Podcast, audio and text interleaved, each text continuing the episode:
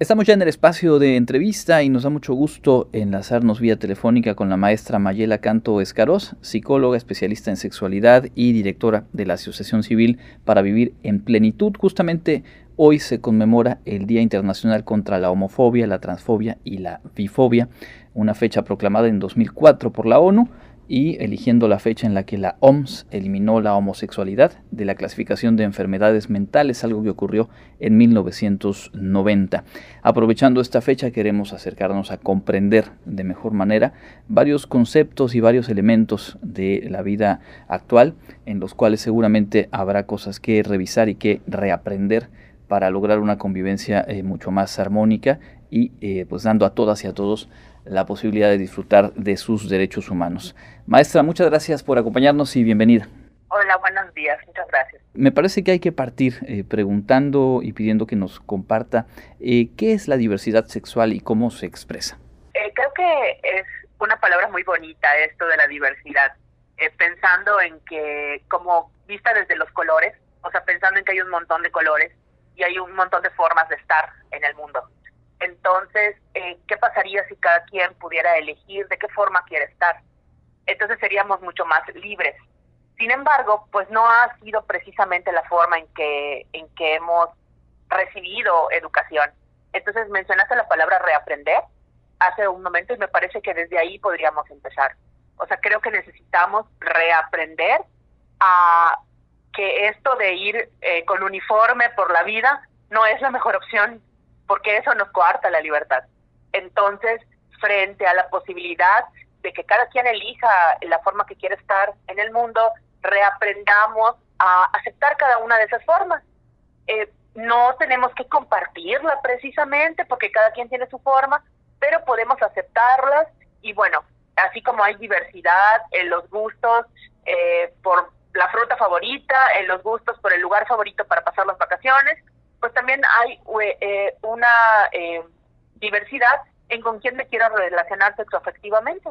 Y pues bueno, es una decisión más que no necesariamente nos dirige la vida, pero pues que sí eh, impacta de manera importante en nuestra existencia. Pero bueno, podemos verlo como algo sencillo, como una elección más de un montón de elecciones que tenemos en la vida.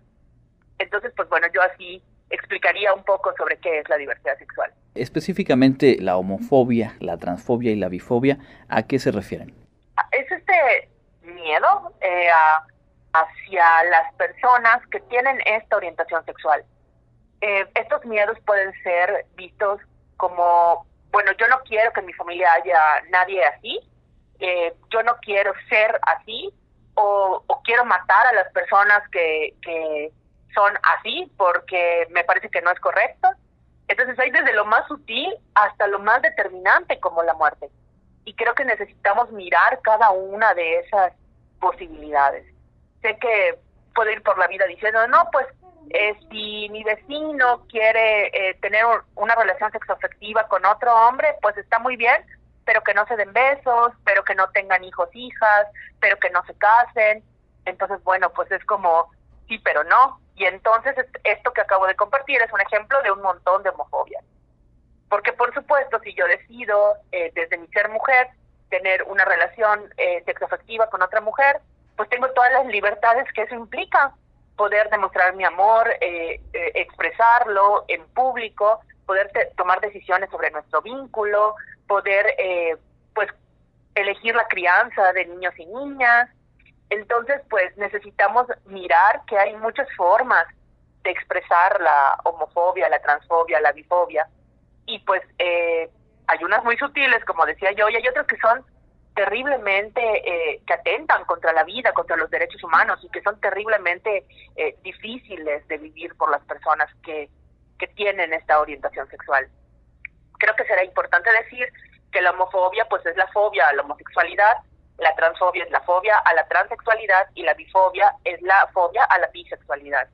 Y que creo que será maravilloso que tengamos espacios para platicar sobre qué es esto de la, de la homosexualidad, qué es la transexualidad, qué es la homofobia, qué es la bifobia, qué es la bisexualidad.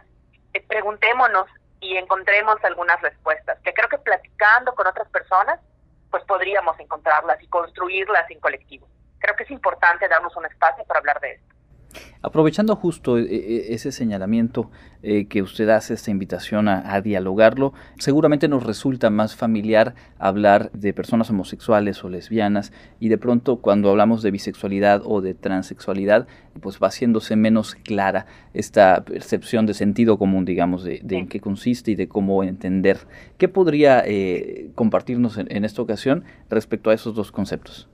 Eh, bueno, creo que eh, pues hay un montón de, información eh, con respecto a la, a la transfobia y a la transexualidad.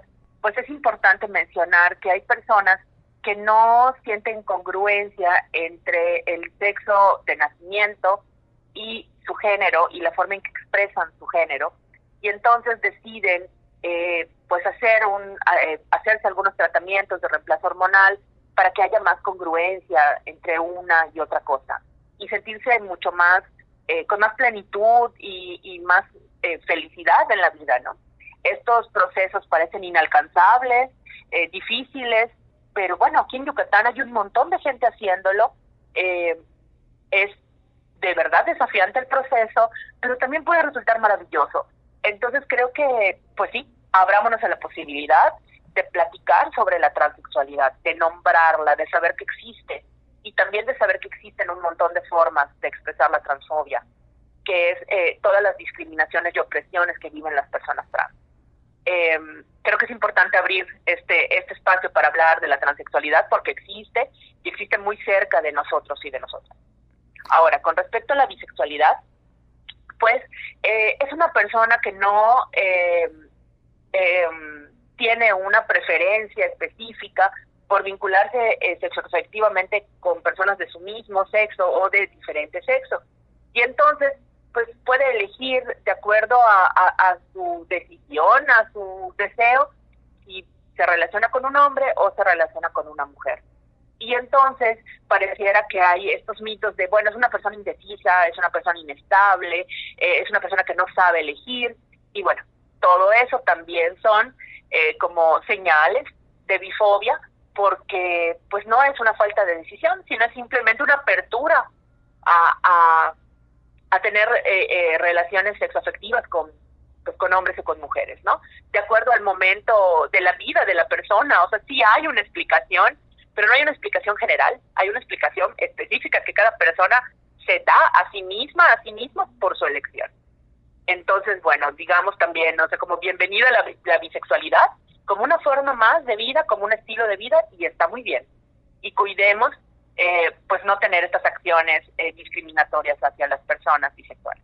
Estamos platicando con la maestra Mayela Canto Escaros, psicóloga especialista en sexualidad y específicamente sobre este tema de la conmemoración de hoy, el Día de Lucha contra la homofobia, la transfobia y la bifobia. Me parece que eh, también es importante y le pediría compartirnos un poco con base en su ejercicio eh, profesional cuáles son las formas en las que impactan eh, estas formas de discriminación en la vida de quienes pues, se encuentran justo en esa situación claro, impactan profundamente, porque podemos eh, escuchar historias eh, sobre violencias físicas, eh, golpes, empujones, jalones, hacia estas personas, única y exclusivamente por su orientación sexual. Y por otro lado, también podemos escuchar violencias que son menos visibles, pero igual de importantes, igual de, de profundo es su impacto, como comentarios, chistes, em, como decisiones que provocan aislamiento de estas personas, como bueno, pues es que esta persona trans no puede participar en las actividades familiares, esta persona trans pues debería de decidir no hacer, eh, no continuar su transición porque es una vergüenza para la familia, eh, esta persona trans no tiene derecho a trabajar en una escuela porque no es correcto y entonces eso hace que cada vez vayan eh, aislándose más estas personas. Y entonces, pues tiene un impacto súper importante en, la vida cotidiana y en la formación de la identidad, del autoconcepto también. Entonces, vivir en, rodeada o rodeado de violencias sutiles y evidentes, pues definitivamente eh, coarta nuestra libertad y afecta nuestra salud mental. Entonces, pues sí creo que necesitamos evitarla y para evitarla necesitamos hablar de esto hay que nombrar lo que está pasando para hacer cambios, para reaprender lo que decías hace rato.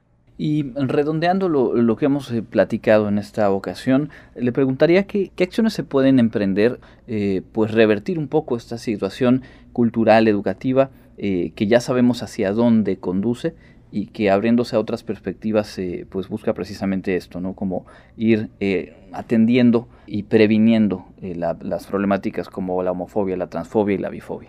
Claro, sí, creo que tener espacios para hablar de estos temas es muy importante y, con espacios me refiero a espacios seguros, que pueden ser eh, pues los salones de clases, pueden ser las familias, pueden ser los grupos de amistades, pueden ser eh, pues ya espacios más públicos como eh, talleres, pláticas, espacios conversacionales en donde podamos hablar de esto.